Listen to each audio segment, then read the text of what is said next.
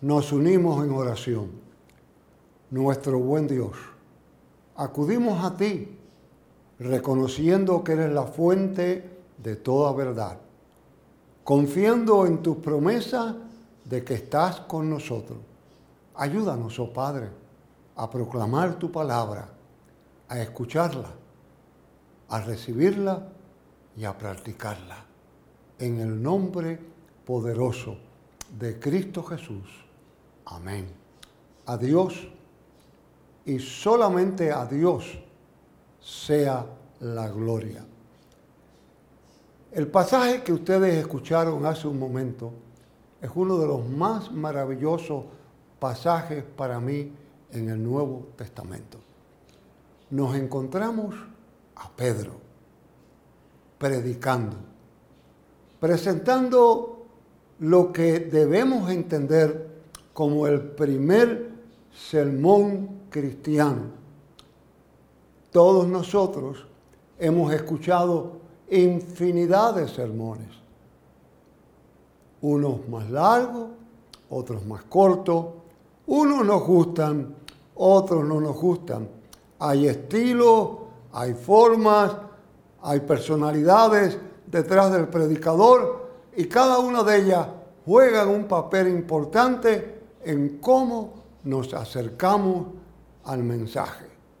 No obstante, este sermón de Pedro debe ser el modelo a seguir por cada predicador y debe ser el modelo a seguir para examinar el que lo escucha.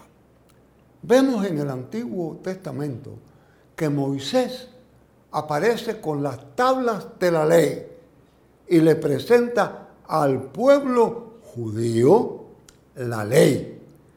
Le presenta el camino de la ley. En el Nuevo Testamento se nos aparece después de la, fiesta de Pascua. Pedro presentando el mensaje cristiano. Ya no al pueblo judío. Veamos de cerca el gran secreto de Pentecostés. Se rompen las barreras del idioma, se rompen las barreras de las regiones y se hace universal la proclamación del reino de Dios.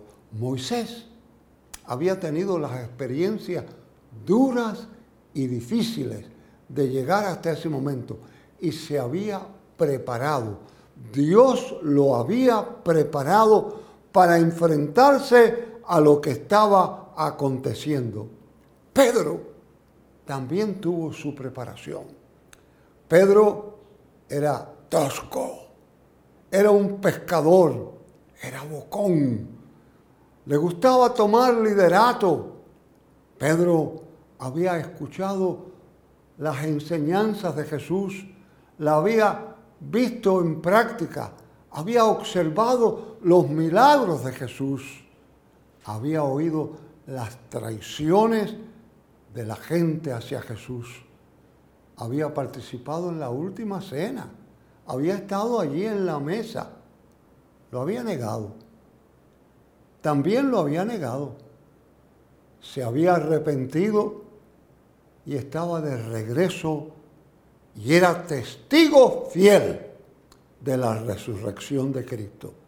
¿Acaso alguien pide o quiere una mayor preparación que esa?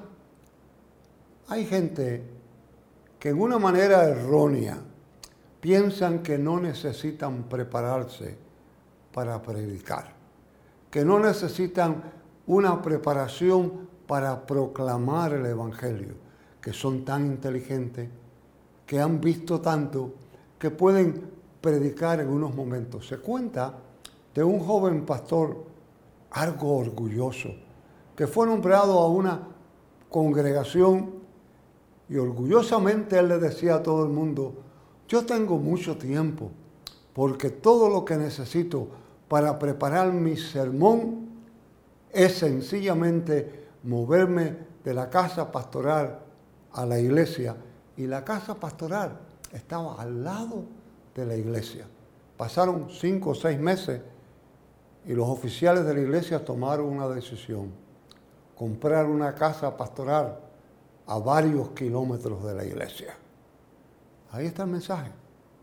Hay que prepararse. Y hay que prepararse para oír el mensaje. La predicación siempre me ha impactado y siempre ha sido algo que me ha apasionado. Bien temprano en mi ministerio, yo comencé a coleccionar libros de predicación.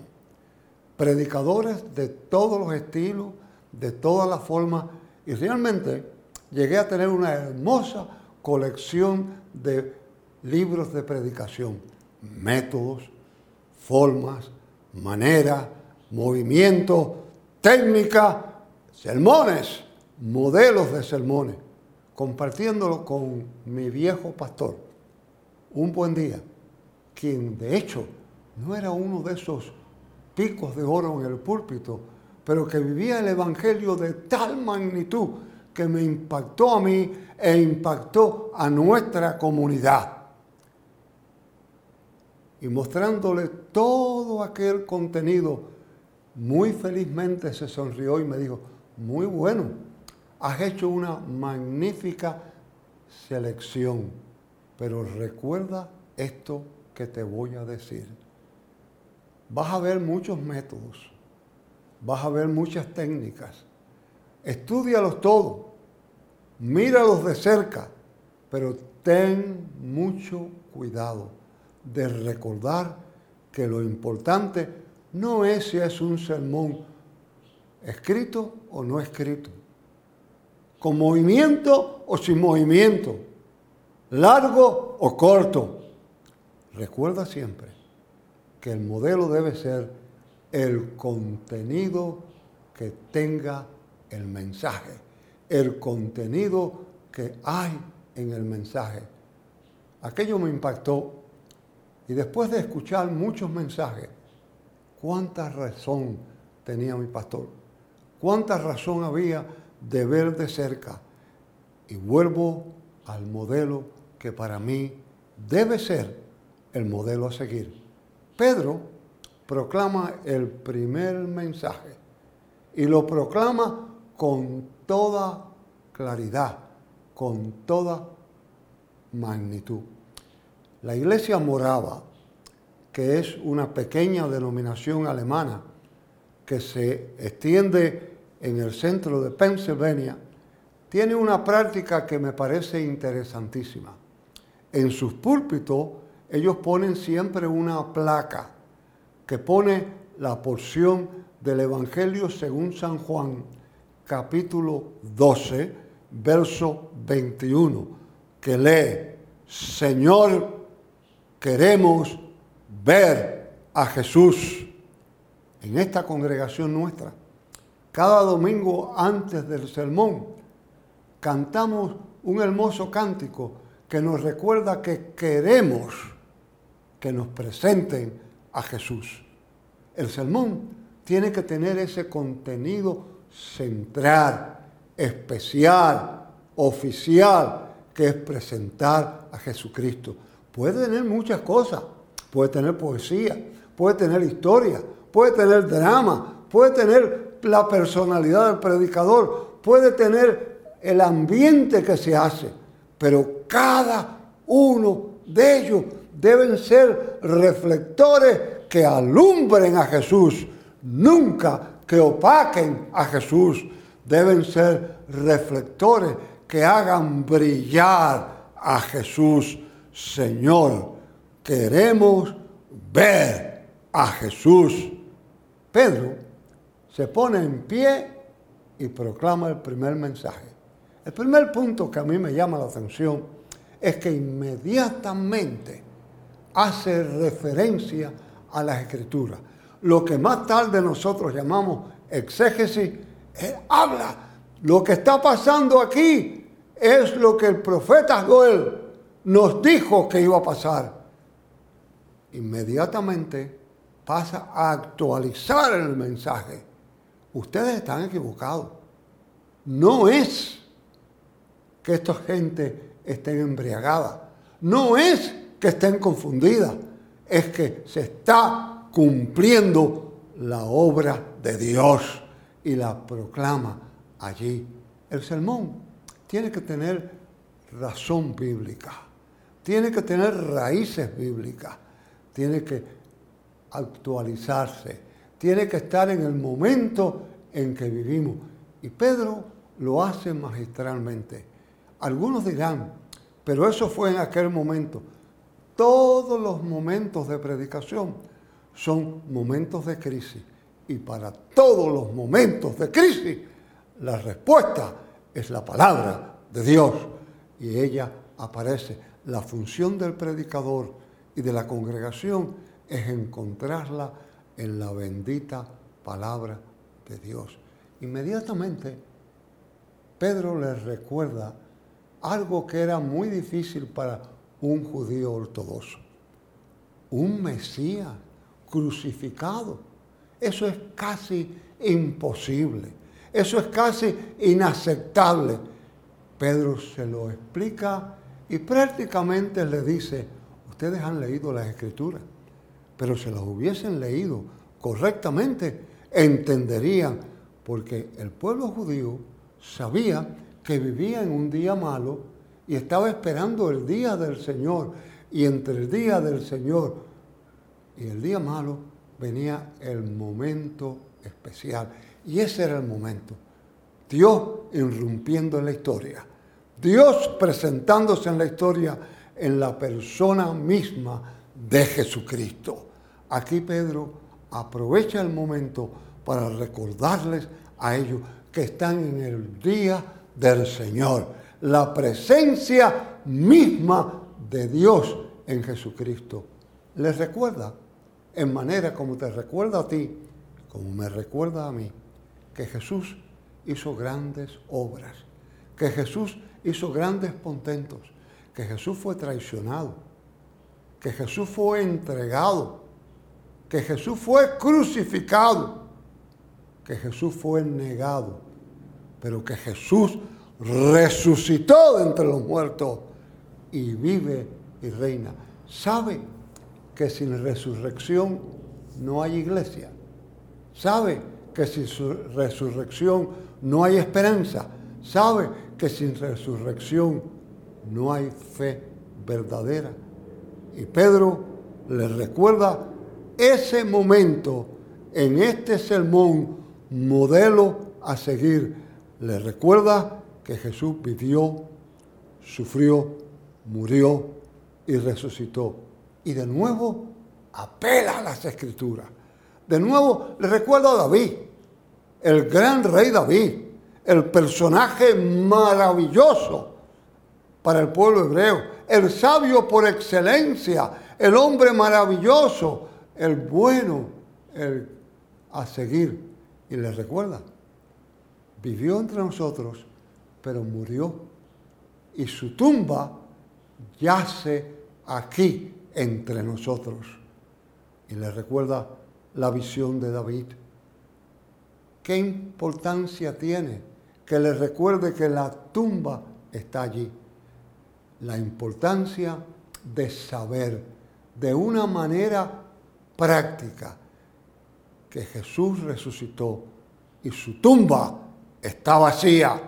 El mensaje cristiano siempre tiene que tener la esperanza del resucitado, la confianza del que vive, la respuesta del que reina. Jesús sufrió, murió, pero vive para siempre, jamás. Yo pienso muchas veces que con el transcurrir de la historia, la iglesia ha perdido uno de los pasos más importantes. ¿Se fija usted que conscientemente o inconscientemente muchas veces reservamos los himnos de resurrección y el mensaje de resurrección para el domingo de Pascua? La gran verdad es que todos los domingos son domingos de Pascua, son domingos de resurrección, son domingos de proclamación, son domingos de aclamar que Cristo ha resucitado. Eso es contenido en el mensaje. Mi hija Ruth vive en Grecia en estos momentos. Y en medio de la pandemia me contaba, me contaba que en la ciudad de Atenas, donde ella vive, el 95% de la población es creyente práctico de la iglesia griega ortodoxa, que tienen sus propias prácticas. Y una de las prácticas que tiene la iglesia griega ortodoxa, me cuenta ella, es que la noche antes del domingo de resurrección, toda la familia acude al templo y en la puerta del santuario, el párroco, el sacerdote, el pastor, los espera y ellos con una vela en mano llegan, le prenden la vela, entran al templo y gritan, Cristo ha resucitado. Y el que están en el templo le contestan, ciertamente ha resucitado. Este año las iglesias estaban cerradas por COVID-19. Estaban cerradas todas. Automáticamente, sin planificación, me cuenta ella que en las calles y en la calle que ella vive lo vio y participó. A medianoche la gente salieron al frente de las casas y con velas en mano prendidas le gritaban a los vecinos de la acera de enfrente, Cristo ha resucitado. Y los vecinos le contestaban, ciertamente ha resucitado. Y de nuevo a la inversa. Ese es el mensaje. Ese es el modelo de mensaje. Hoy hemos tratado de dar unas cortas pinceladas en el maravilloso cuadro de la predicación cristiana. Sin duda, que tendremos otras oportunidades de enfatizar este maravilloso regalo que es la proclamación de Cristo a través del mensaje. Tú y yo seguiremos escuchando mensajes, seguiremos estudiando mensajes, leyendo mensajes. Unos no serán más atractivos que otros unos más largos que otros, unos con un modelo, otros con otro. Pero la razón maravillosa es el contenido.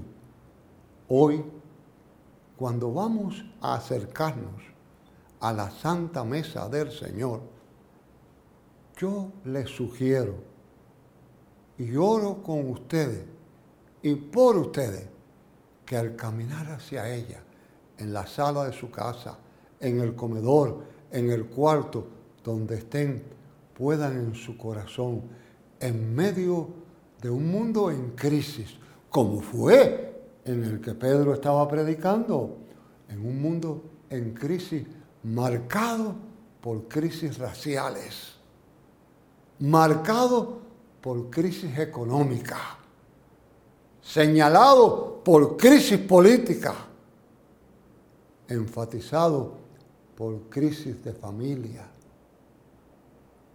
dirigido por crisis de salud, podamos acercarnos y confiado saber que Cristo venció, vence y vencerá.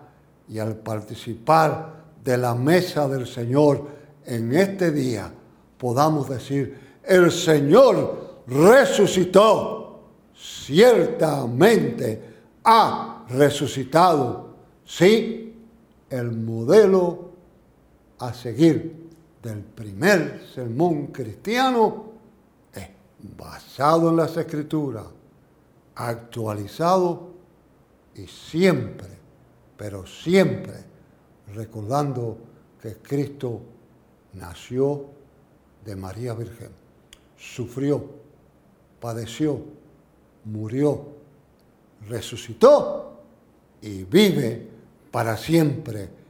Ese debe ser el mensaje que nos agrade. Así nos ayude Dios. Oremos. Buen Padre, gracias por tu palabra, por el mensaje que tú transmites a nuestras vidas. Ayúdanos a vivirlo y a practicarlo en Cristo Jesús. Amén.